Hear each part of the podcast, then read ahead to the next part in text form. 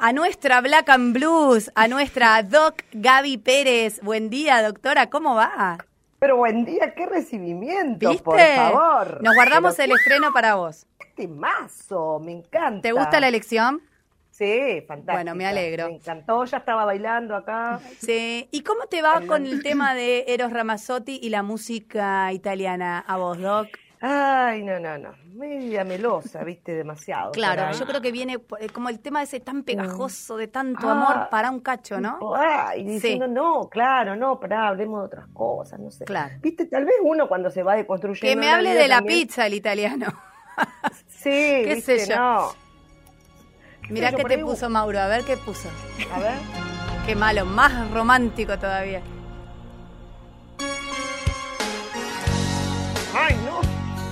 A ver, ¿y qué le, a ver Mauro, a ver Mauro desde el prejuicio y el estereotipo y ¿qué le gustaría a la doc Gaby Pérez? ¿Cuál sería un tema que le, le gustaría?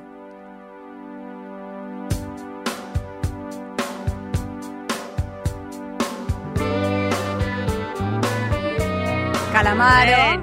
Sí. Parece que sí, ¿Cómo va, Doc? ¿Va por el lado Calamaro? Tienes medio taradito Calamaro. Últimamente está bastante tarado. Quiero Ramazotti, por ahí lo escucho. Es nuestro, por lo Yo menos. quería tocar la guitarra aparte y o sea, nada, y no, no podía aprender con tres notas, viste que todas las temas de Calamaro, tres notas. Claro, es todo el mundo que toca la guitarra toca Calamaro por eso, porque son tres notas, tal cual. Es facilísimo. Tiene grandes, grandes temas, ¿no? Grandes temas que le reconozco, sobre todo con los Rodríguez y su primera época. Eh, realmente fue una gran contribución al rock nacional lo que hizo Andrés Calamaro. Después se fue para cualquier lado y ahora anda hablando y diciendo pavadas que no era por Dios para desmerecerlo a él en absoluto, sino porque me salían más fáciles sus temas. Pero bueno, no sé, no sé si va tampoco tan por ahí. Soy amplia. Lo que sí mm, es Sabina no le estamos, no le estamos dando en la tecla con la Más onda Serrat que Sabina. más Serrat que Sabina, bueno. Sí. Eh, viste más una otra otra onda, no tan de la noche, viste el reviente, sino de la cosa más profunda. Por Sabina lo digo. Claro, claro, claro. claro. Pobre Sabina, lo mandaste al muere, Doc. Ah, pero bien, es re simpático. Pero, viste, como que esa vida no, no, no me representan tanto por ahí sus letras. No me representa. Ni mi ripicinti. Ni mi ripicinti.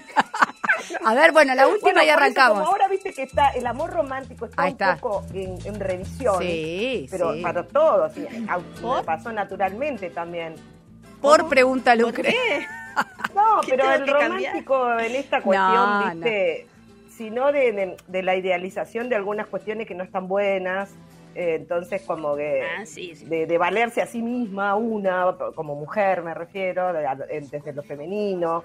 Entonces, esa cosa, viste, de que te entregaban el mundo, te bajaban no sé qué. Bueno, uno se pone, revisa por ahí canciones que cantaba más de adolescente, más de adolescente, digo, sigo siendo adolescente grande, ah, bueno, toma. Entonces, viste, revisa una canción y dice, pero ¿cómo podía haber escuchado estas letras tan machirulas, espantosas? Claro. Bueno, eso me pasa con Sabina, ¿no? Que a mí me preguntan a veces como, tipo, ¿cómo vos lo bancás a Sabina con esas letras tan machirulas que supo tener y qué sé yo? Y bueno, todos tenemos un talón de Aquiles.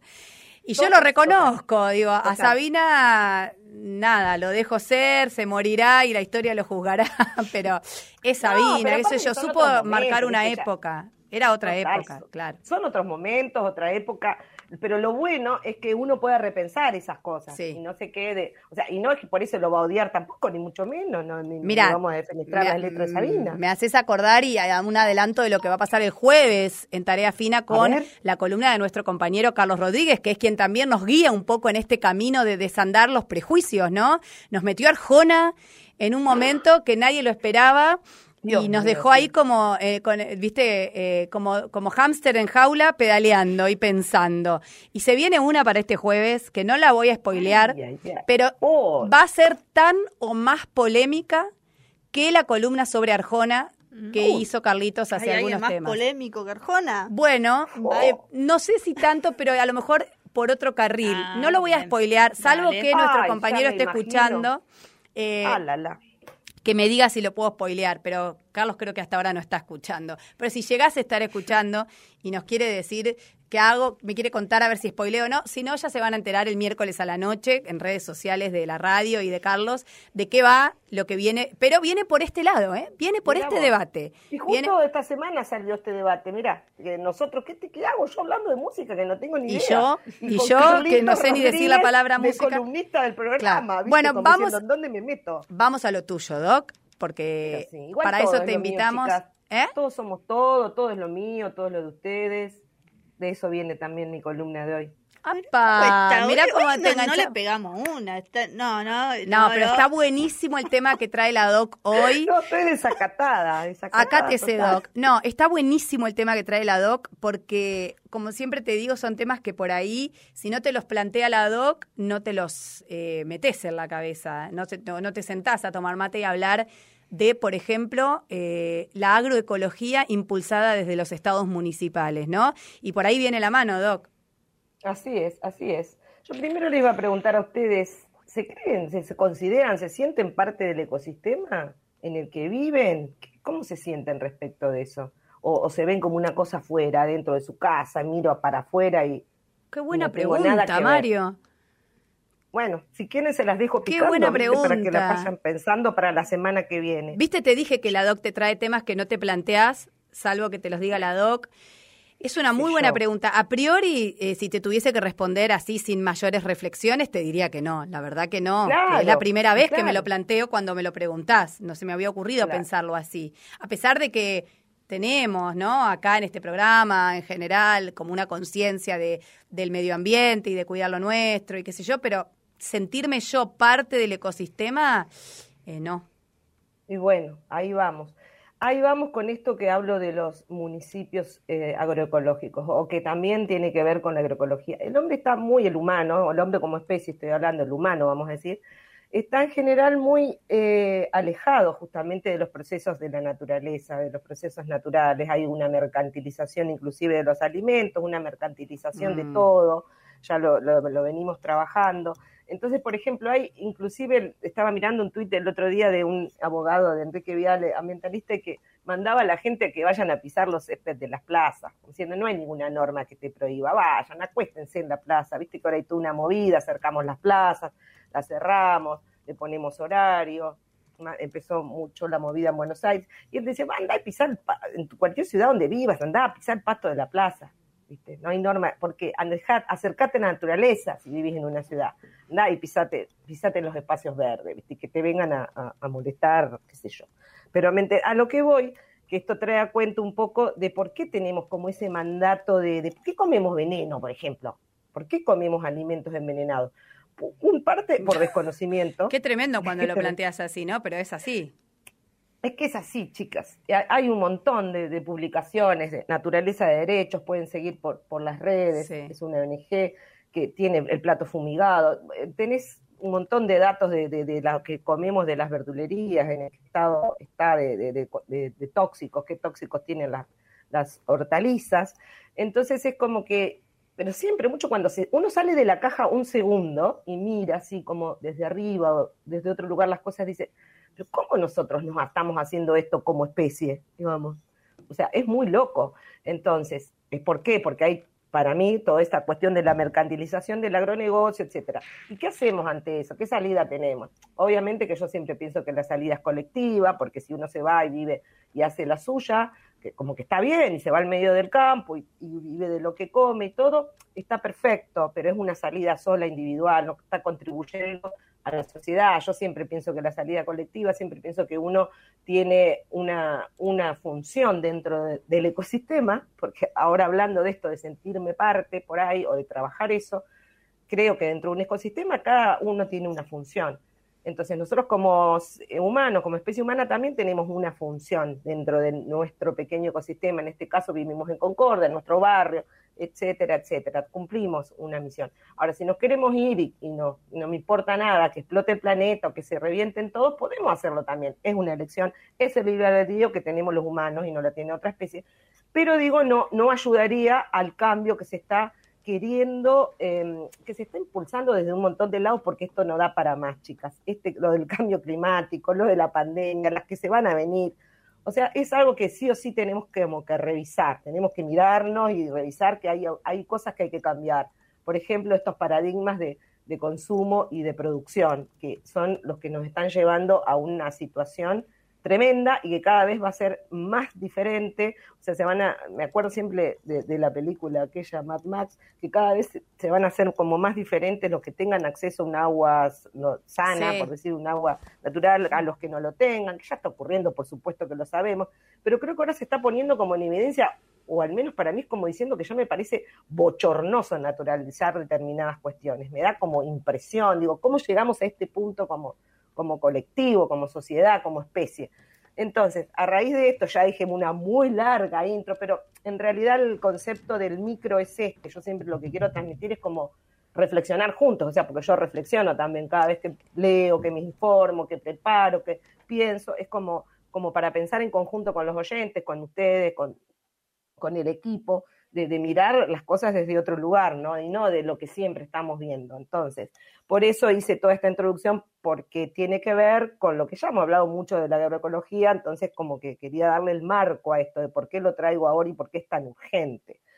Entonces, yo estaba mirando y buscando y buceando, como siempre hago, y encuentro una nota eh, que se hizo en, en redacción, una chica Jorgelina Iba, que hablaba de esta cuestión de que esta crisis climática que pone en debate esto que estábamos diciendo y que en todo, entonces pone la mirada un poco en el centro de la mirada a la agroindustria y por eso crece de alguna manera la agroecología y tenemos como un terreno, entre comillas, y bien, muy fértil para que empiezan a desarrollarse y a tomarse más seriamente los desarrollos agroecológicos. Entonces ella comentaba de, bueno, ¿qué es un desarrollo agroecológico? A grandes rasgos sabemos que son los que tratan de reemplazar los agroquímicos por los bioinsumos y la semilla transgénica por semillas orgánicas y que se genera todo como un, como un ecosistema, por eso les decía ustedes se sienten parte o no, y que ese ecosistema de alguna manera se va autorregulando, ¿no? Para, eh, digamos, deja de, de depender de los insumos dolarizados como son las semillas transgénicas y son los, los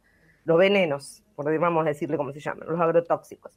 Entonces, se llama RENAMA, yo lo digo porque por el que quiera entrar y mirar, es una red nacional de municipios agroecológicos, eh, lo pueden buscar, en, lo pueden googlear, tiene mucha información. Eh, ya ahora hay eh, más de 34 municipios, en, Entre Ríos está Gualeguaychú, después tienen muchos de provincia de Buenos Aires, Santa Solo Fe, Córdoba. Entre Ríos solo perteneciente, perteneciente, ojo que perteneciente a esta, red que yo traigo ahora como una muestra de que se está trabajando a nivel nacional sobre municipios. Lo que está bueno es que el que impulsó esto, que no es muy, no, no, no es muy de vieja data la, la red esta, es Eduardo Cerdá, que es el actual reciente director de agroecología nacional, a nivel nacional no existía esa dirección, se creó ahora en el 2019, fines del 2000, bueno, ahora vino la pandemia, hubo una demora ahí en el 2020, pero es como es el flamante y reciente director de Agroecología Nacional. Entonces, como ¿Pero de dónde, de dónde es, es, de acá de Entre Ríos? No, no, es de provincia de Buenos Aires, empezó ah. con los emprendimientos en Tres Arroyos, o sea, es un conocido... Eh, Es un ingeniero agrónomo conocido porque ya arrancó en, los 90 y largos a, practicar las cuestiones agroecológicas y a escribir libros inclusive. Entonces acá se, juntaron algunos agrónomos, médicos, abogados y fundaron esta, hicieron esta red y van sumando municipios todo el tiempo, ahora somos uno de Uruguay y uno de España, Atlántida de Uruguay se, sumó a la alcaldía.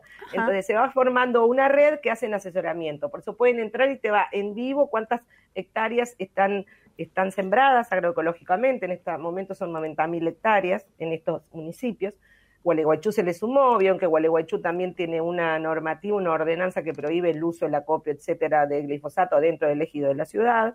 Entonces eso colabora que en las partes que son periurbanas no se pueda sembrar eh, con, digamos, usando tóxicos, tóxicos. Entonces es toda una movida que yo digo, traigo esto para decir, bueno, se pueden hacer otras cosas, se puede transitar otros caminos. El Estado, que yo siempre critico bastante, por supuesto, el Estado Nacional con las medidas extractivistas y, bueno, con los porcinos y un montón de cosas que está tomando como para, imaginamos todos, generar divisas y pagar la deuda, que nos dejó otro.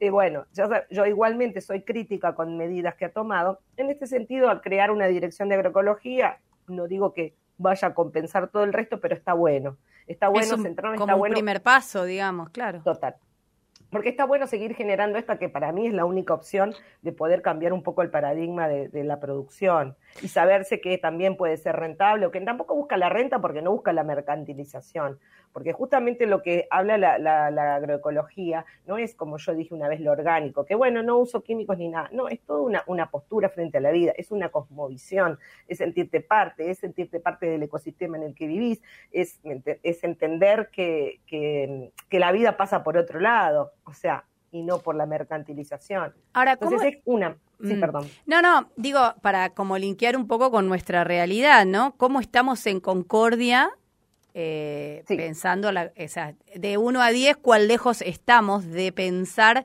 en acercarnos a la agroecología desde el municipio, ¿no? Porque sabemos que hay eh, emprendimientos como la red Pirigüe, que fue de alguna manera eh, pionera en instalar la agroecología en la región. Sí, exacto. No, no estamos lejos. En Concordia se está trabajando bastante. Eh, en realidad, lo que también hizo Pirigüe es una red de comercio justo, no solo que instala, digamos, por ahí a, la agroecología, sino a todo el proceso de, del comercio justo, que, se habla, que, por eso que incluye toda una cosmovisión y cómo miramos, ¿no? No, en Concordia se está trabajando mucho desde la MEGLES, que es esta mesa de enlace, está, es que nos escucha siempre, que es Alexis Lambert, que le mandamos un beso, le mando yo, si quieren mandarlo ustedes también, pero digamos, la MEGLES, que ahora tienen una nueva directora también en el municipio de Economía Social, que es eh, Alba Ponce, que trabaja con muchos, desde la mesa de enlace esta, que también está el INTA, que hay muchas instituciones, que hay, está la Feria Alimentar, está, o sea, pueden en Concordia ir a mirar, no, no pertenece aún, o no sé si les interesará, a esta red de municipios, que por ahí está bueno porque también tiene una bajada nacional, porque el que se montó un poco la red, es el director de agroecología ahora nacional, o sea que supongo que va, que va a haber un ida y vuelta. Pero acá se está trabajando mucho desde la economía social eh, y solidaria y en la transición a la agroecología. Eh, todas estas ferias que vemos y que ustedes mismos a veces están promocionando desde, el programa. Entonces, se puede entrar a la página del municipio, se puede entrar a la de MEGLES, que es MEG, M-E-G-L-E-S-S, en Facebook, digamos, pueden entrar, tienen la, pueden entrar a Feria Alimentar, entonces, eh, hay un montón de, sitios que este están trabajando en conjunto. Gaby, este jueves y viernes hay, hay, una feria municipal justamente de la economía social en Plaza España. Van a estar ahí. ¿Viste? Ustedes siempre dan la información, por eso me gusta. Mm. Yo lo que quiero traer a, colación esto es esto, cuando hablamos de todo esto, que hablé, que hice todo el speech, que sé yo, lo bajamos, como bien me ayudas vos a bajarlo siempre, Laura, y, y por supuesto que, hacía trabajar a tierra, bueno, lo bajamos a lo local, ¿qué hacemos? Bueno, veamos también lo que consumimos, apoyemos a los pequeños productores, a esto que hablamos en su momento de la, de, de la producción de cercanía, del consumo de cercanía, entonces también tenemos menos huella ecológica, entonces, eh, no sé, bueno, no sé, porque yo ya me mareé. Pero bueno, chicas. Em, o sea, no estamos tan lejos en Concordia. No, no, no estamos. Se está trabajando muchísimo y hay en muchísimos lugares, chicas. Si ustedes puede, se puede buscar, que la gente busque, que, que busque en Facebook. Y hay un montón mm. de, sitios, bueno, o que, que van a derivar en, en esto de que pueden comer más sano que en esta transición a la agroecología. O sea, porque hay una transición, por supuesto, porque es un cambio de paradigma impresionante. No, me estoy viendo sola, chicos, porque me está molestando. No está saliendo esto por Facebook Watch. ¿no? por suerte no está saliendo. Vos no estás saliendo por Facebook. Lucre y yo sí. Sí. Pero escucha, no, ahora te voy a contar lo que te está, porque estaba mostrando algo a la doc. linkeando todo, todo, todo. Todo tiene que ver con todo. Ahora Lucre te va a linkear porque te mostrábamos algo por Meet. Pero eh, la última. Miedo, chica, lo que me estaban mostrando. Sí, parece que da miedo, pero no, no, quédate tranqui, todo legal. Todo legal. Eh, Gaby, ¿hay algún ranking de de municipios entrerrianos eh, más cercas, eh, perdón, más cercanos y más lejanos a, un, a una agroecología? Vos decías, bueno, Gualeguaychú me animo a decir que sería el, número uno porque además lo difundió. no, a ver, bueno, ¿quién? A ver, lo debe tener, lo debe tener ella. Alexis. ¿O ah, quién? Alexis. No. Puede ser, no sé. ¿Quién es ella? No, pensé que, que, Lucrecia estaba ahí como diciendo, buscando y ahí, tomá. No, no, no, no, no, no, no. Después dijimos que te íbamos a hacer un comentario. No, otro tema, pero lo de este ranking, ah. digo. No, eh, no, la verdad que si hay un ranking, no, y no sé tampoco cómo se podría rankear basado en qué. Mm. Lo que es importante de, de, de Gualeguaychú es esa previsión del glifosato por ordenanza, y es que se puso como un poco al hombro. Gualeguaychú es una ciudad que siempre ha peleado por temas ambientales eh, de alguna manera, que a algunos nos gustaron o no en su momento, pero que siempre es una ciudad que tiene mucho activismo ambiental. Eh, y se han, se han generado cosas importantes. Ellos tuvieron una planta de, planta de tratamiento de, residuos locales mucho antes que cualquier lugar en Entre Ríos, pero a pedido eh, de, para ante exigencia de, los ciudadanos. O sea, son ciudadanos como bastante comprometidos y en la lucha con sus temas ambientales. Mm. Entonces, esto está bueno. Concordia tiene una previsión, una ordenanza, de, pero de, aplicarlo en espacios verdes. no se puede aplicar eh, glifosato y otros en espacios verdes. No, no llegamos todavía a decir, bueno, no se puede hacer una producción dentro del ejido de la ciudad que sea libre de, de agrotóxicos. Igual, por supuesto que todo esto es un proceso. No se mm. puede pasar de un día a un cambio absoluto de paradigma, por eso siempre se habla de transición hacia la agroecología. Bien. Con técnicos que te van colaborando. Yo por eso dije, entren en Renama y hay mucha información que puede ser de utilidad y, para los municipios y también para todos, porque hay info que está que es importante para que todos lo sepamos, hasta para lo que hacemos en nuestra casa. sí, para el día a día. Bueno, hablando de eso, Lucre, contale a la doc qué le mostrábamos, porque vos sabés que la tanda, ¿qué pasó? Llegó, algo a la regalito, radio. Dos sobrecitos, dicen Lucrecia, Laura, con nombre de Betty. Betty, un sobrecito. La tenés, Aparte, mirá con el corazoncito. Corazoncito, mucha prolijidad en su, en su envío. Y abrimos y tiene. Eh, Escuchá cómo abrimos, te hacemos el tipo el. Unos yuyitos, no sabemos qué es. Mirá, Gaby. No, no, por eso te mostrábamos. ¿Ves? Ahí no sé si lográs ver. Abrimos y nos asustamos con Lucre, porque dijimos, pará, ¿qué nos está mandando Betty? Nos van a llevar presa. Así que Betty, llegó, llegó el regalito. Claro, pero no. Claro, pero no, no, no. claro, yo pensé para el... No tiene olor, no tiene aroma o tenemos el olfato comprometido. Betty, explica que Claro, queremos decirle a Betty que llegó. Vos no lográs identificar. no tienen, no tienen mira, mira, Gaby, lográs ver ahí. algo como. No capaz queremos... son semillas, chicas. No, no, no, no, son. semillas. No, queremos meterla al mate porque capaz hacemos. Claro, no sabemos si es para la pizza o para el mate. No sabemos. algo le pedimos a, Betty, ¿qué era? Le pedimos tantas cosas. Palta le pedimos a Betty. Pero, semilla de Pero bueno, acá adentro la palta no entra. Contanos qué nos enviaste. Por favor. Bueno, Doc, un placer.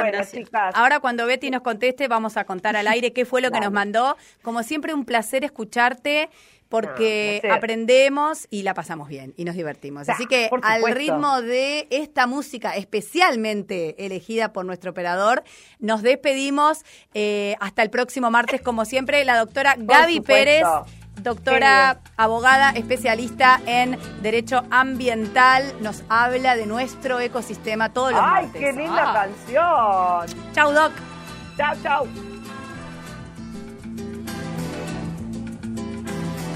Quizá porque mi niñez sigue jugando en tu playa y escondido tras las cañas duerme mi primer amor. Llevo tu luz y tu olor por donde quiera que vaya.